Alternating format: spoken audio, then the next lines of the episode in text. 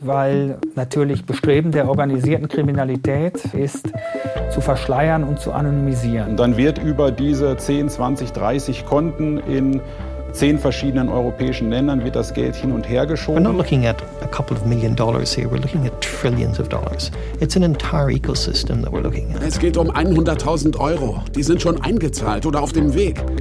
Ich will wirklich, dass das beendet wird, dass was geschieht. Die Geschädigten, Zehntausende Europäer, haben keinen einzigen Euro Wiedergutmachung bekommen. NDR Info. Organisiertes Verbrechen. Pandora Papers Spezial. Der Wolf von Sofia, Teil 3. Die Verstecke der Hintermänner. We had learned about the existence of the source before we met them. Wir hatten von der Quelle gehört, bevor wir sie trafen. Um, but once I managed to Aber talk to dann, the source, I realized als ich mit that ihr reden konnte, erkannte ich, dass wir es hier mit Größerem zu tun haben, als wir es jemals für möglich gehalten hatten. bigger than anything we thought possible. Das sagt Gerard Ryle, der Chef des ICIJ, also des Internationalen Konsortiums für investigative Journalistinnen und Journalisten. Ein Netzwerk, das immerhin auch schon so große Leaks wie die Panama Papers veröffentlicht hat. Ryle hat also schon mit großen Datenlecks gearbeitet und in ihnen recherchiert, aber die Pandora Papers sind selbst für ihn etwas Besonderes. Und damit herzlich willkommen zu Teil 3 unseres Pandora Papers Spezial bei Organisiertes Verbrechen, Recherchen im Verborgenen. Bei den Recherchen dabei und zum Glück heute auch hier wieder bei mir im Studio Anna Klüspieß und Benedikt Strunz. Herzlich willkommen. Hallo. Hallo. Problem is that police forces can only Das Problem der uh, Polizei ist, sie kann nur bis zu den eigenen Landesgrenzen ermitteln. Von dort aus kommt sie nicht weiter. And that is the power of the offshore world Und for das ist die criminals, Macht der Offshore-Welt für Kriminelle. Sie wissen, wenn sie ein Verbrechen in zwei, drei Offshore-Firmen verpacken, dann kann niemand mehr herausfinden, was wirklich geschehen ist. out What really happened. Ja, nochmal Gerard Ryle, der uns hier quasi mitten in unser Thema heute reinbeamt. Die Pandora-Daten geben Aufschluss über geheime Geschäfte in Schattenfinanzplätzen von Superreichen, Popstars, hunderten Politikern aus aller Welt und eben auch Kriminellen. Und wir wollen uns in dieser Folge insbesondere mit den Offshore-Geschäften des Wolfs von Sofia beschäftigen und mit dem, was in diesem gigantischen Datensatz über den Wolf von Sofia steht und zu seinem riesen Betrugsnetzwerk zu finden ist. Benedikt, jetzt einmal vorweg. Ich weiß, 12 Millionen Daten, das ist irre viel. Ihr habt monatelang an diesem Fall am Wolf von Sofia recherchiert. Jetzt mal rein technisch gefragt, wie habt ihr das gemacht? Wie hat das funktioniert? Also vorweg, äh, das war natürlich nicht nur wir zwei, Anna und ich, äh, sondern wir haben in einem größeren Team recherchiert, auch natürlich an vielen anderen Themen aus diesem Datensatz. Du hast ja selbst auch mitgearbeitet und natürlich auch noch einige andere NDR-Kolleginnen und Kollegen. Soll ich mal aufzählen? Ja, bitte, unbedingt. Ähm, mit dabei waren Zita Zengerling, Han Park, Timo Robben, Philipp Eckstein, Jan-Lukas Strotzig und ich hoffe, ich habe niemanden vergessen. Doch, natürlich, Nils Naber habe ich noch vergessen. Ähm, der hat ähm, insbesondere auch äh, diese Briefkastenfirmen von Gal Barak ähm, und von den Menschen, die mit ihm geschäftlich in Verbindung stehen, äh, recherchiert. Und wie machst du das in so einem Datensatz? Zunächst mal so ganz basal, du suchst im Grunde nach Namen von Personen und Firmen und schaust dann eben, ja, was du zu ihnen in den Daten hast und versuchst das dann irgendwie zu strukturieren. In den Daten kann man ja ganz viele Firmen finden und die haben dann wiederum äh, Geschäftsführer. Dann kann man gucken, was haben die Geschäftsführer wieder für Firmen und so entsteht dann quasi schneeballmäßig ein immer größeres Gewirr. Ja, das ist Nils, unser Kollege, der Mann für die Daten und Datenauswertung. Und wir alle haben aber am Anfang erstmal ganz schön viel Fleißarbeit geleistet, weil du musst erstmal ganz viele Excel-Listen ausfüllen, ja? Also, und zwar damit, wie heißen eigentlich die Firmen, mit denen du dich da beschäftigst? Wer sind deren Geschäftsführer? Wer sind die Anteilseigner oder die wirtschaftlich Berechtigten? Ja, und dann ist dann natürlich die Frage, sehen wir auch Konten, die mit der Firma oder mit den Firmen in Verbindung stehen? Und dann beginnt im Grunde eigentlich die Recherche außerhalb der Daten. Das heißt, du versuchst Quellen zu finden bei der Polizei, bei der Staatsanwaltschaft. Man spricht mit Kolleginnen und Kollegen, die auch schon zu dem Fall recherchiert haben. Und man versucht irgendwie an die Ermittlungsunterlagen der Polizei zu kommen, weil wir wussten ja im Fall von Gal Barak, dass er schon verurteilt wurde. Und dann versucht man einfach herauszufinden, ist da jetzt was in unseren Daten, das vielleicht bislang noch nicht bekannt ist. Hm. An dieser Stelle nochmal ein kleiner Zwischenruf, ja. Gal Barak, der hat schon ein Urteil kassiert, allerdings in Österreich wegen schweren Betrugs und Geldwäscherei. Und zu diesem Verfahren kommen wir später nochmal. Aber hier vielleicht schon mal die Eckdaten. Er wurde Anfang 2019 verhaftet und dann im September 2020 verurteilt. Zu vier Jahren Haft. Inzwischen ist er allerdings wieder frei. In Sofia ist er wohl gerade nicht, hat Benedikt ja selbst auch erfahren. Ja, und in Deutschland laufen die Ermittlungen noch. Dazu aber auch, wie gesagt, später mehr. An dieser Stelle erstmal die Frage, Benedikt, wenn es schon Ermittlungsunterlagen gibt, liefern die Pandora Papers denn da überhaupt noch einen neuen Einblick auf die Geschäfte des Wolfs von Sofia? Würde ich schon sagen. Also diese Daten liefern einen unbekannten Blick auf diese Betrugsmasche und vielleicht auch auf einige andere Fakten zu den Akteuren, auch zu möglichen Hinterleuten.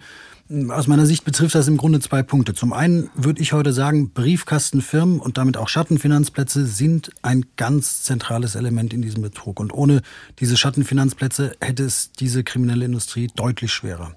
Äh, das hat ja auch Jared Ryle am Anfang ganz gut klargemacht. Und äh, das gilt eben nicht nur für den Wolf von Sofia, sondern auch für die zahlreichen anderen Betrugsnetzwerke, die bis heute ja noch aktiv sind. Und an die immer noch tausende gutgläubige Menschen ihr Erspartes verlieren. Und der zweite wichtige Punkt ist, wenn du diese Daten aus den Pandora Papers liest, dann kommst du eben zwangsläufig zu dem Schluss, dass Galbarak einfach keineswegs der Einzige ist, der von diesem Betrugsnetzwerk profitiert hat, sondern in den Daten tauchen an sehr prominenten Stellen weitere Personen auf, Personen, die bislang nicht verurteilt sind, von denen wir nicht einmal wissen, ob gegen sie Anklage erhoben werden wird. Okay, viele Aspekte, viele Punkte. Lass uns auch noch mal bei dem ersten Punkt anfangen. Offshore-Firmen sind für solche kriminellen Online-Betrugsnetzwerke elementar. Wieso das? Also was sagen uns da die Pandora Papers? Mm, vielleicht kurz vorweg, wir reden jetzt wirklich über Offshore-Konstruktionen, die sind genauso angelegt, dass sie kompliziert sind. Also, warum ist Galbarak auf Offshore-Strukturen angewiesen? Also, wir haben ja in den vergangenen Folgen schon beschrieben, dass da ein wahnsinnig ausgeklügeltes System dahinter steckt, mit dem Leute wie Siegfried Bär und andere um ihr Geld gebracht werden. Aber dieses Bild, das wir bis jetzt von diesem System gezeichnet haben, beschreibt im Grunde genommen bisher nur das Oberflächenphänomen. Und dazu würde ich jetzt mal das Callcenter in Sofia zählen, die Internetseiten, die Werbungen im Netz, mit denen die Opfer geködert werden und auch diese, die Broker, die sich bei den Opfern einschmeicheln und so weiter und so fort. Und dahinter steckt, das zeigen uns jetzt eben die Pandora Papers, wirklich ein richtiges Imperium an kleinen Firmen und dabei handelt es sich vorwiegend um Briefkastenfirmen, die ihren Sitz weit weg von Europa haben. Also wir sprechen hier von den Seychellen, von den Marshallinseln und den britischen Jungferninseln. Hm, aber wenn du jetzt Imperium sagst, wie viele dieser Firmen habt ihr da gefunden? Ja, wenn man das jetzt groß fasst und nach Firmen schaut, die da irgendwie in diesem erweiterten Netzwerk eine Rolle spielen, dann sind wir bei deutlich mehr als 50 Firmen und die österreichische Polizei hat noch mal ein paar Dutzend Firmen gefunden, die wir nicht in den Daten haben. Okay, aber 50 Firmen, die irgendwie alle miteinander verstrickt sind, das klingt schon komplex. Äh, und trotzdem habt ihr denn Datenfirmen gefunden, die die Polizei bislang noch nicht kannte? Ja, das ist schwer mit absoluter Gewissheit zu sagen. Wir kennen zwar mittlerweile einen großen Teil der Ermittlungsunterlagen und haben auch unsere Quellen, aber soweit wir das sagen können, ja, wir gehen davon aus, dass wir in den Pandora Papers einige Firmen gefunden haben, die die Ermittler noch nicht haben. Alles klar, aber da will ich natürlich sofort wissen, was sind das für Firmen und vor allen Dingen aber auch, was wurde mit denen denn gemacht? Ich glaube, äh, das versteht man am besten, wenn man sich nochmal überlegt, wie dieser Betrug überhaupt funktioniert hat. Wenn wir das jetzt einmal komplett runterbrechen, dann geht das ja im Grunde nur um zwei Schritte. Einmal, ich habe eine Internetseite, mit deren Hilfe ich Opfer davon überzeuge, mir möglichst viel Geld zu überweisen, erster Schritt. Und dann der zweite, ich schaffe dieses Geld an die Seite. Und zwar möglichst so, dass nur noch meine Organisation darauf Zugriff hat und niemand sonst. Also auch nicht die Polizei oder die Staatsanwaltschaft? Im besten Fall ja. Und äh, in der Praxis braucht das natürlich extrem viele Arbeitsschritte und das macht diesen Fall ja auch so spannend. Ich brauche dafür auch extrem viele wirklich hochqualifizierte Dienstleistungen. Ich brauche jemanden, der mir eine professionelle Homepage erstellt. Ich brauche Leute, die im Netz für diese Homepage Werbung machen, damit da überhaupt Leute draufklicken. Ich brauche dieses Callcenter mit äh, Telefonen, hunderte Mitarbeiter, Schulungen, Kundenbetreuungssoftware und so weiter und so weiter. Und ich brauche vor allem auch eine Software, ganz wichtig, mit der ich ähm, den Kunden Gewinne vorspielen kann. Dann noch Zahlungsdienstleister, die das Geld der Kunden weiter transferieren. Also da ist wirklich äh, viel an Arbeit äh, notwendig und an Dienstleistungen, die ich einkaufen muss. Und im Grunde sehen wir wirklich viele dieser Dienstleister, die ich gerade beschrieben habe, in unseren Daten und alle arbeiten offshore. Und ich glaube, ich muss jetzt noch mal kurz ein kleines Beispiel dazwischen schieben, wie perfektionistisch die ihr Geschäft aufgezogen haben. Hey guys, uh, welcome to Option Stars live webinar market event. Also, was wir da uh, hören, das ist eine Art uh, Online-Training von einer dieser Betrugsplattformen im Netz. Und da erklärt ein Broker, wie man tradet, wie man auf bestimmte Situationen reagiert, kauft, verkauft und so weiter. Also, das ist total professionell aufgezogen. Und das alles, obwohl deren Geschäftsmodell ja komplett vorgespielt war. Ja, also es hat nie wirklich ein Handel stattgefunden. Es wird dann enormer Aufwand betrieben vor und hinter den Kulissen. Hm, und bei hinter den Kulissen Stichwort, da sind wir, finde ich, so ein bisschen bei dem zweiten Punkt, den ihr vorhin ja genannt hattet. Äh, steckt hinter all diesen Firmen denn nur Galbarak? Nee, also da muss man tatsächlich unterscheiden. Also da sind Firmen, die wirklich reine Dienstleister sind. Die haben mit dem Netzwerk nichts zu tun, außer dass sie für Galbarak gearbeitet haben. Da kann man sich natürlich schon die Frage stellen, hm, wie viel wussten die davon, was sie da tun? Und dann hast du aber eben auch noch einen Haufen anderer Firmen, die direkt zum Netzwerk um Galbarak gehören. Und da siehst du in den Daten erstmal Strohleute, die die wahren Eigentümer der Firma abschirmen. Und das ist dann sehr häufig Galbarak, aber das sind auch häufig Leute, die man als Geschäftspartner von Galbarak bezeichnen kann. Und das hat Nils, unser Kollege mit dem Datenüberblick, auch nochmal unterstrichen. Also wenn man das jetzt hier so sieht, dann stellt man fest, dass Galbarak eine wichtige Figur in diesem ganzen Netzwerk ist, aber es gibt noch viele andere Figuren, die da auftreten und die offenbar auch eine wichtige Rolle spielen.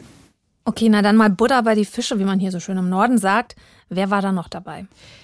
Ja, da kommen wir zu einem Deutschen, Uwe Lehnhoff heißt der. Das ist ein mutmaßlicher Betrüger, bei dem durch Ermittlungen klar geworden ist, es gibt wirklich Zehntausende Opfer in Deutschland. Bei dem Namen klingelt es vielleicht bei dem einen oder anderen, bei mir hat es nicht geklingelt, aber Lehnhoff, der ist nicht ganz unprominent, der war mal Sponsor vom ersten FC Köln.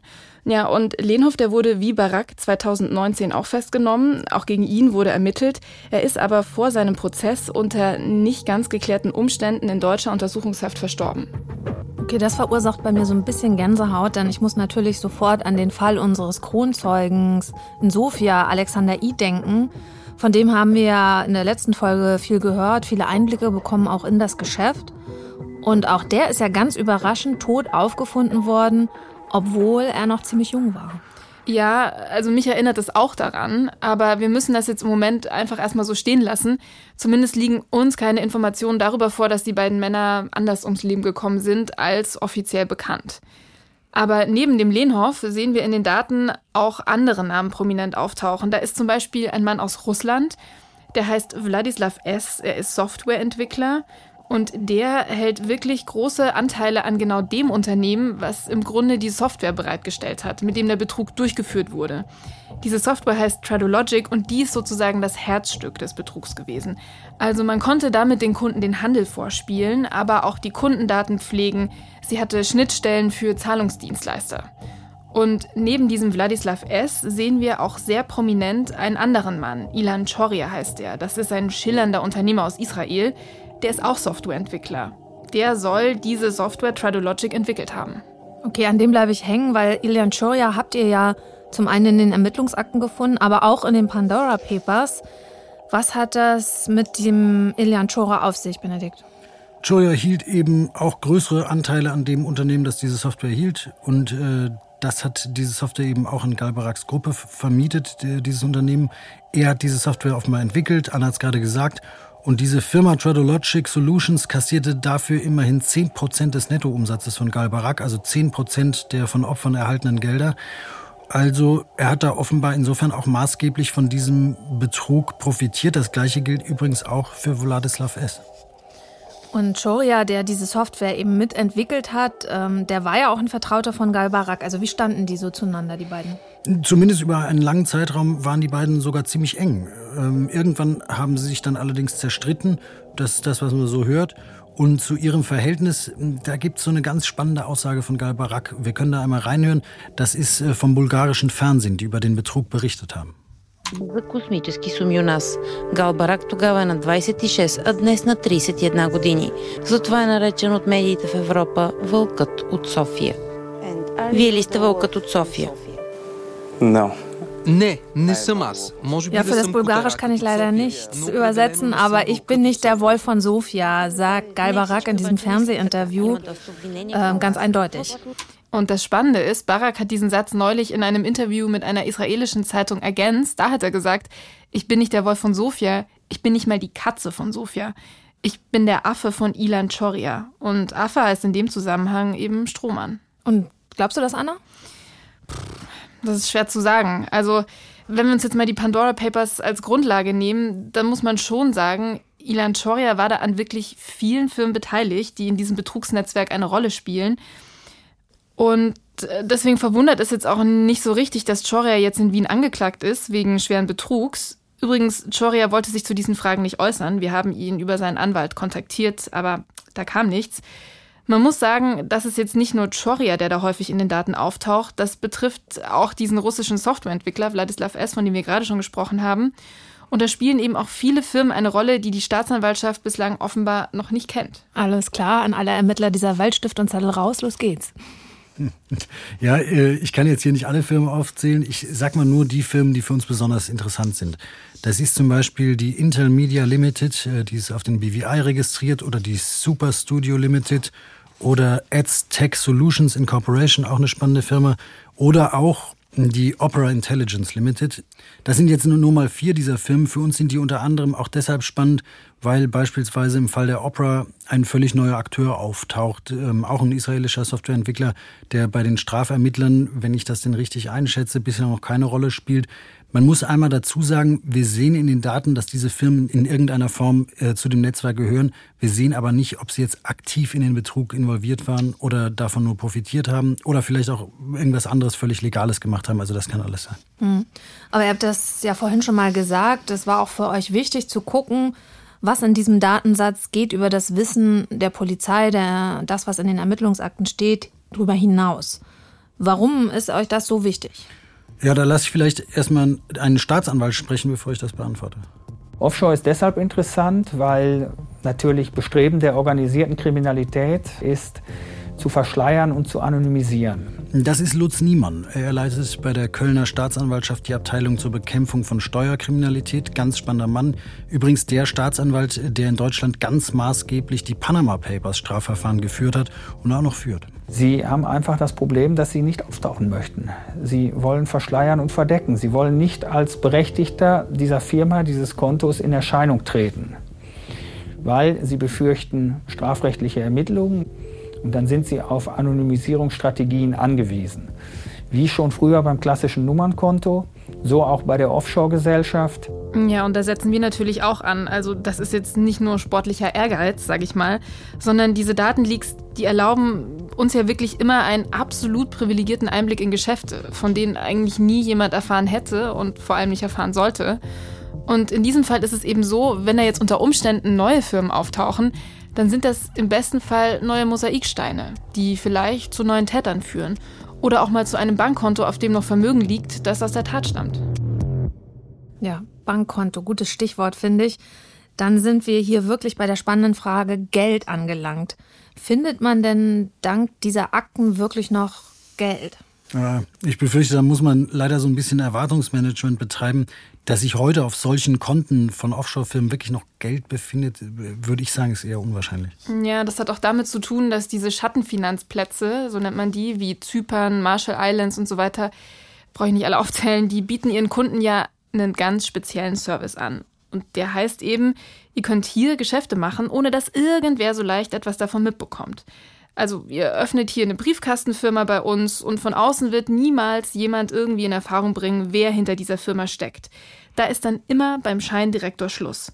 Und Leute wie Siegfried Bär aus dem Harz, der 10.000 Euro verloren hat, oder Elfriede Six, die die Geschädigten vertritt, oder auch der Staatsanwalt Goldbeck aus Bamberg, die haben dann einfach massive Schwierigkeiten, da weiterzukommen, ja, weiter zu recherchieren, sprich überhaupt das Geld zu finden. Wir können auf jeden Fall feststellen, dass es zum Teil sehr große Geldwäschesysteme gibt. Die werden von sicher unterschiedlichen Tätergruppierungen, die alle dieses Cybertrading betreiben, genutzt werden. Und dann wird über diese 10, 20, 30 Konten in zehn verschiedenen europäischen Ländern wird das Geld hin und her geschoben. Es werden dann sehr gerne natürlich, um diese Zahlungsvorgänge zu rechtfertigen, zu erklären, nichtssagende Buchungen vorgenommen, wie beispielsweise Rechnung für Marketing oder etwas, also klassische Instrumentarien des, des Geldwäschesystems. Ja, das klingt natürlich dramatisch, besonders wenn man äh, aus der Perspektive von Leuten denkt, die ihr Geld da verloren haben, beziehungsweise ja, investiert haben und nicht wiederbekommen, was der Oberstaatsanwalt Nino Goldbeck da sagt. Könnt ihr das nochmal so ein bisschen genauer an einem Beispiel erklären, wie das funktioniert? Klar, also wir können das ja einfach mal am Fall von Siegfried Beer, dem Geschädigten aus dem Harz, durchdeklinieren. Der hat der Firma Safe Markets ja alles in allem etwa 10.000 Euro überwiesen, per Kreditkarte. Dieses Geld, das ging dann in einem ersten Schritt an einen Zahlungsdienstleister. Und dieser Zahlungsdienstleister hat das Geld dann weiter überwiesen. Und zwar an die Betreibergesellschaft von Safe Markets. Die Firma heißt Rockeridge Limited. Und die ist auf den Marshall Islands registriert. Und spätestens bei diesem zweiten Überweisungsschritt hat Herr Bär dann ein Problem. Weil zum einen sind die Marshall Islands jetzt nicht gerade auskunftsfreudig, wenn du da nach Daten zu dort registrierten Briefkastenfirmen fragst. Und selbst wenn du es tust, kommst du nicht zu Galbarak oder einem anderen Mitglied von diesem kriminellen Netzwerk. Du landest beim Direktor und auch der alleinige Anteilseigner von Rockeridge Limited ist ein Strohmann. In dem Fall, und das sehen wir in den Daten, ist das ein 30-jähriger Mann aus einem kleinen ostserbischen Dorf. Das heißt, da ist dann erst einmal Schluss. Und dieser Mann in seinem ostserbischen Dorf, der verteilt dann das Geld weiter? Nee, auch nicht. Der ist wirklich nur eine Fassade. Auch diese Firma ist nur eine Fassade. Das zeigen die Ermittlungsunterlagen. Das Geld, das geht dann wirklich so eine ganze Kaskade an Offshore-Firmen weiter, bis letztlich ein prozentual großer Teil des gestohlenen Geldes bei Firmen landet, die zum Beispiel in Hongkong registriert sind und die dann zum Beispiel Galbarak und auch Ilan Choria zuzurechnen sind. Also dann kann man wirklich sagen, diese neue Form des Online-Betrugs, der diese Milliarden Schäden ja verursacht, der geht wirklich mit Schattenfinanzplätzen Hand in Hand. Total, so sieht das äh, für uns aus. Und man muss da einmal dazu sagen, Steueroasen oder besser gesagt Schattenfinanzplätze sind da eben auch Helfershelfer der organisierten Kriminalität. Ähm, und das sehen wir auch bei den Pandora Papers total deutlich. Wie gesagt, das Barack-Netzwerk hätte ohne Offshore so nicht funktioniert. Aber wie ist das denn bei diesen Offshore-Kanzleien, also diesen Providern, ähm, von denen ja diese Daten stammen und die diesen Kriminellen ja die Briefkastenfirmen einrichten? Merken die denn überhaupt nicht, mit wem sie es da zu tun haben? Ist ihnen das egal? Ja, das ist ja immer das große Thema bei diesen Leaks. Also was wissen diese Offshore-Kanzleien von ihren ganzen kriminellen Kunden? Was müssten sie wissen? Wen decken sie bewusst, weil sie sich ein Geschäft vielleicht auch nicht entgehen lassen wollen? Wenn du diese Firmen danach fragst, dann heißt das wirklich immer, ah, also wir haben wirklich die allerhöchsten Sicherheitsstandards. Das ist uns ganz wichtig, dass unsere Kunden wirklich nur völlig legale Geschäfte machen. Ja, und dann erzählt jedes Leak äh, eine andere Geschichte. Naja, in dem Fall war es ja wirklich so, ein Provider, der für Gal Barak und die anderen Briefkastenfirmen aufgesetzt hat, der heißt Alpha Consulting, die sitzen auf den Seychellen. Und wir sehen eben in den Daten, dass Alpha Consulting eine Galbarak-Firma auch dann noch aktiv hatte, als dieses Callcenter in Sofia schon von der Polizei gestürmt worden war. Und da stellen sich dann natürlich schon sehr viele Fragen. Äh, wir wollten mit äh, dieser Offshore-Firma Alpha Consulting auch äh, darüber sprechen. Die haben uns dann auch geantwortet, allerdings war es eine knappe Antwort. Die haben gesagt, ähm, wir verhalten uns immer ganz, ganz compliant, wir machen alles richtig und zu einzelnen Kunden können wir leider nichts sagen. Mhm, überraschende Antwort. Mhm. Aber das ist ja nur ein Beispiel, Bene. Wir sehen in den Daten ja auch, dass wirklich super viele andere Online-Betrugsnetzwerke auch so ein Firmennetz aufgebaut haben, ja, wie das von Guy Barak. Wir sehen das in mindestens vier weiteren Fällen und wir haben bei einigen Firmennetzwerken den Verdacht, dass es sich dabei um aktuelle, also immer noch aktive Betrugsnetzwerke handeln könnte. Na, umso wichtiger wäre es ja, wenn das politisch gegen diese Schattenfinanzplätze nochmal vorgegangen wird. Aber ja, das steht jetzt auf dem anderen Blatt, ist ein anderes Thema. Lasst uns doch nochmal zurückkommen wie man jetzt mit den Tätern verfährt. Wir haben ja ausführlich darüber gesprochen, wie schwierig es ist, sie zu, überhaupt zu bekommen, zu überführen, herauszufinden, wer steckt dahinter. Aber wir haben ja auch gehört, Galbarak stand schon vor Gericht und gegen Ilian Choria läuft eine Anklage wegen schweren Betrugs. Was kommt denn raus bei dieser juristischen Aufarbeitung solcher Fälle? Ja, das ist auch so ein Kapitel. Also der letzte besonders wichtige Prozess endet im Juli 2021, auch in Wien. Da musste sich die Frau von Galbarak äh, vor dem dortigen Landgericht wegen Geldwäsche und wegen schweren Betrugs eben verantworten. Und von unserem Team sind dann auch Zita und Han nach Wien gefahren, um sich die Urteilsverkündung anzuschauen. Geh einfach mit, geh einfach mit, geh einfach mit. Aber der Prozess endete dann letztlich mit einem Freispruch. Äh, Baracks Frau war ja vorgeworfen worden, dass sie die Finanzen dieses Netzwerks verwaltet hat. Ähm, sie hatte auch offenbar Vollmachten für viele Konten dieser Offshore-Firmen, über die wir gesprochen haben.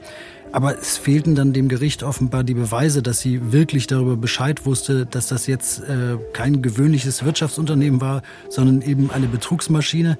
Übrigens, auch Barks Frau haben wir äh, zu diesen Vorwürfen angefragt, aber auch die wollte nicht mit uns sprechen. Die Staatsanwaltschaft will gegen das Urteil übrigens jetzt Revision einlegen. Mal schauen, was dabei rauskommt. Unbegreiflich.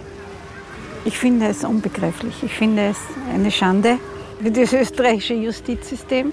Das ist nochmal Elfriede Sixt, die in Wien zahlreiche Opfer des Wolfs von Sofia berät und die wir dann da am Gericht getroffen haben. Es war schon der Schuldspruch für den Herrn Galbarak meiner Ansicht nach viel zu niedrig mit vier Jahren, wobei ihm dann in der Folge ein Jahr Hausarrest angerechnet worden ist und er inzwischen wieder in Tel Aviv ist. Die Geschädigten, Zehntausende Europäer, haben keinen einzigen Euro Wiedergutmachung bekommen. Okay, das kann man sich vorstellen, dass das für viele Opfer extrem frustrierend ist. Aber weil Elfriede Six das gerade angesprochen hat, reden wir doch noch mal über das Urteil von Galbarak. Ich meine, immerhin gibt es ein Urteil. Genau, das war im Herbst 2020. Er hat damals vier Jahre Gefängnis bekommen. Das ist aus deutscher Sicht so, also gemessen am angerichteten Schaden und ich denke auch gemessen an der enormen kriminellen Energie, die hinter diesem Netzwerk steht, sagen wir mal, nicht so viel. Und man muss zwei Dinge dazu sagen. Zum einen wurde Galbarak schon wieder in diesem Sommer aus der Haft entlassen. Da hat man die Zeit der Untersuchungshaft angerechnet und den Rest auf Bewährung ausgesetzt. Das ist in Österreich nicht unüblich. Und zum anderen wurde Barak nur für die Straftaten verurteilt, die er in Österreich begangen hat. Also auch nur für die Schäden, die den österreichischen Opfern seines Betrugs entstanden sind. Ja, und in Deutschland, da steht der Prozess gegen ihn doch noch aus. Ja, richtig. Also ehrlich gesagt ist aber völlig unklar, ob es überhaupt zu diesem Prozess kommen wird.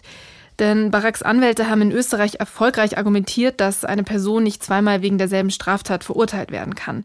Also es könne nicht sein, dass ihr Mandant zuerst in Österreich und dann in Deutschland wegen dieses Mega-Betrugs vor Gericht gestellt wird. Strafklageverbrauch heißt das im Juristendeutsch. Ja, und über diesen Fall muss jetzt tatsächlich der Europäische Gerichtshof entscheiden, weil die Staatsanwaltschaft in Bamberg will das Verfahren natürlich auch in Deutschland nochmal aufrollen. Das sagt zumindest Staatsanwalt Goldbeck. Im schlechtesten Fall kann es bedeuten, wenn in einem kleinen Land, weil dort eventuell besonders früh Ermittlungserfolge erzielt werden, dass es dort eventuell zu einer vergleichsweise sanften Strafe kommt und damit alles andere ja, abgefrühstückt ist, was sonst noch eigentlich im Köcher gewesen wäre. Also keine guten Nachrichten für Siegfried Bär und die anderen deutschen Opfer. Das kann natürlich dann zu Ergebnissen führen, die dem, dem Unrechtsgehalt überhaupt nicht mehr gerecht werden. Also wir sehen da sicherlich ein, ein großes Problem. Also mit anderen Worten, im dümmsten Fall würde der Betrug an Herrn Bär und wahrscheinlich an, an tausenden anderen deutschen Opfern nicht geahndet werden. Okay, das wäre natürlich schlecht, aber ja, warten wir mal ab, was der EuGH entscheidet. Und es klingt ja so, als müssten wir uns da alle noch etwas gedulden. Ähm, lasst uns doch nochmal über die weiteren Beschuldigten sprechen. Ihr hattet ja zum Beispiel diesen israelischen Softwareentwickler genannt, Ilian Shoria. Genau, ja, der ist in Österreich inzwischen auch angeklagt. Der Prozess ist aber noch nicht terminiert. Wir wissen nicht, wann der stattfindet. Aber es gibt da ja mutmaßlich noch einen anderen großen Kreis von potenziellen Tätern, den wir hier auch schon angesprochen haben. Da sind einmal die Leute und Firmen, die teilweise in den Ermittlungsunterlagen auftauchen, teilweise aber offenbar noch nicht. Dann stellt sich natürlich die Frage, was mit den ganzen Zahlungsdienstleistern ist und auch mit einigen Banken, die ja auch dafür gesorgt haben, dass diese Maschinerie läuft. Was ist mit den Plattformen und den Firmen, die für diese Betrugswebseiten Werbung gemacht haben und da ja auch wirklich fürstlich dran verdient haben? Und was ist eigentlich mit diesen ganzen Offshore-Dienstleistern, die diesen Betrug ja faktisch überhaupt erst ermöglicht haben? Trifft die auch eine juristische Schuld? Okay, juristische Schuld, ja, hier auf der einen Seite, aber auf der anderen Seite muss ich nochmal aufs Geld zurückkommen. Ich hatte euch ja vorhin schon mal gefragt, wird Siegfried Bär, werden die Opfer des Wolfs von Sofia wieder an ihr verlorenes Geld kommen. Ähm, ich gebe die Hoffnung nicht auf und frage euch zum Schluss jetzt nochmal, wo ist denn dieses Geld und bekommt der Mann irgendwann irgendwas zurück? Die schwierigste Frage für den Schluss. Ja, klar. Ehrlich gesagt, es ist wahnsinnig vertrackt. Bei Herrn Barak wurden Werte in Höhe von etwa 2,5 Millionen Euro gesichert. Das ist Kontogeld und einige Immobilien in Bulgarien. Ähm, das haben wir eben erfahren. Von diesem Geld haben die österreichischen Opfer aber noch nichts gesehen. Das Landgericht Wien hat uns dazu gesagt, ah, viele ausländische Firmen, dazu auch noch Bankkonten im Ausland, das ist einfach kompliziert. Also finde ich aus Sicht der Opfer auch eine, ich sag mal, spannende Argumentation. Na gut, aber 2,5 Millionen hast du jetzt erwähnt. Was ist denn mit dem Rest des Geldes? Ihr habt ja vorhin gesagt, das sind Summen in Höhe von deutlich mehr als 100 Millionen Euro, die da am Raum stehen. Manche Ermittler sagen sogar 200 Millionen. Ja, die wurden offenbar ziemlich gut verteilt. Das ist das, was Sie sehen. Wenn du einmal die Ermittlungsunterlagen der österreichischen Polizei durchschaust, äh, dann musst du davon ausgehen, dass das Geld an wirklich wahnsinnig viele Stellen geflossen ist, und zwar vornehmlich eben an Offshore-Firmen. Da sind beispielsweise die sogenannten Affiliates, also Firmen, die für diese Betrugswebsites im Netz aggressiv Werbung gemacht haben. Diese Firmen sollen über 30 Prozent der kriminellen Erlöse erhalten haben. Dann gingen 10 Prozent an den Softwarebetreiber. Tradologic haben wir schon besprochen. 12 Prozent wurden den Callcenter-Agents und anderen Mitarbeitern an Gehältern gezahlt, häufig in Bar und so weiter und so weiter. Und vieles lief dabei eben auch über Offshore-Firmen. Teilweise wurden Mitarbeiter in Kryptowährung ausgezahlt. Also das ist alles wahnsinnig schwer zu ermitteln. Und die große Frage ist eben, wie viel ist letztlich bei den Hauptbeschuldigten angekommen und kann dann noch irgendwas sichergestellt werden oder steckt äh, dieses Geld längst in anderen Offshore-Konten, in Kryptowährungen oder was weiß ich wo? Und am Ende muss man sagen, ein guter Teil dieses ganzen Geldes, das dürfte wahrscheinlich auch einfach verbrannt sein tatsächlich. Ich erinnere mich da an eine Aussage von Gal Barak aus einem Gerichtsprotokoll. Da wurde er zu Rechnungen in Luxusboutiquen gefragt, also Dolce und Gabbana, ja. Da ging es jeweils um eine Rechnung in Höhe von fast 10.000 Euro. Und auf die Frage, weshalb er 10.000 Euro ausgegeben hat, meinte er so etwas wie, oh, an dem Tag, da hat er sich Schuhe und eine neue Hose gekauft. Ach, und außerdem hat er auch eine Schwäche für Hüte. Eine Schwäche für Hüte. Oh Mann, eine Schwäche für Hüte. Also wenn das für viele Menschen nicht so bitter wäre, müsste man fast lachen. Wir kommen damit zum Schluss der vierten Staffel von Organisiertes Verbrechen, Recherchen im Verborgenen, dem Recherche-Podcast von NDR Info. In diesem Fall mit einem Pandora Papers Spezial. Und an dieser Stelle nochmal der Hinweis, viele dieser Betrugsnetzwerke sind weiter noch aktiv. Übrigens auch auf Instagram und in den sozialen Medien. Also wenn ihr selbst auf Online-Seiten stoßt, die euch sagenhafte Gewinne durch den Handel mit Kryptowährungen, binären Optionen, Foreign Exchange oder was auch immer versprechen, seid sehr vorsichtig. Sonst landet euer Geld womöglich in teuren Hüten. Ganz genau. Bei mir im Studio verabschiede ich Anna Klüspieß und Benedikt Strunz. Vielen Dank euch beiden für diese spannenden Einblicke. Tschüss. Tschüss. Schön, dass ihr dabei wart. Und wenn ihr Lust habt, hört auch einmal in die anderen Folgen von Organisiertes Verbrechen rein. Dort gibt es unter anderem Recherchen zum globalen Kokainhandel und zur wachsenden Präsenz mexikanischer Drogenkartelle hier in Europa. Zu finden ist das alles in der ARD Audiothek. Würde mich freuen, wenn wir uns wieder hören und ihr da mal reinhört.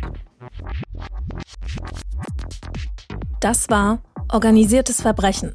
Pandora Papers Spezial. Ein Podcast von NDR Info. An den Pandora Papers Recherchen beteiligt waren Petra Blum, Andreas Braun, Philipp Eckstein, Lena Gürtler, Anna Klüspieß, Nils Naber, Han Park, Timo Robben, Jan-Lukas Strotzig, Benedikt Strunz und Zita Zengerling. Autor Benedikt Strunz. Redaktion Lena Gürtler. Regie Jürgen Kopp. Technische Realisation Christoph van der Werf und Sven André Köpke.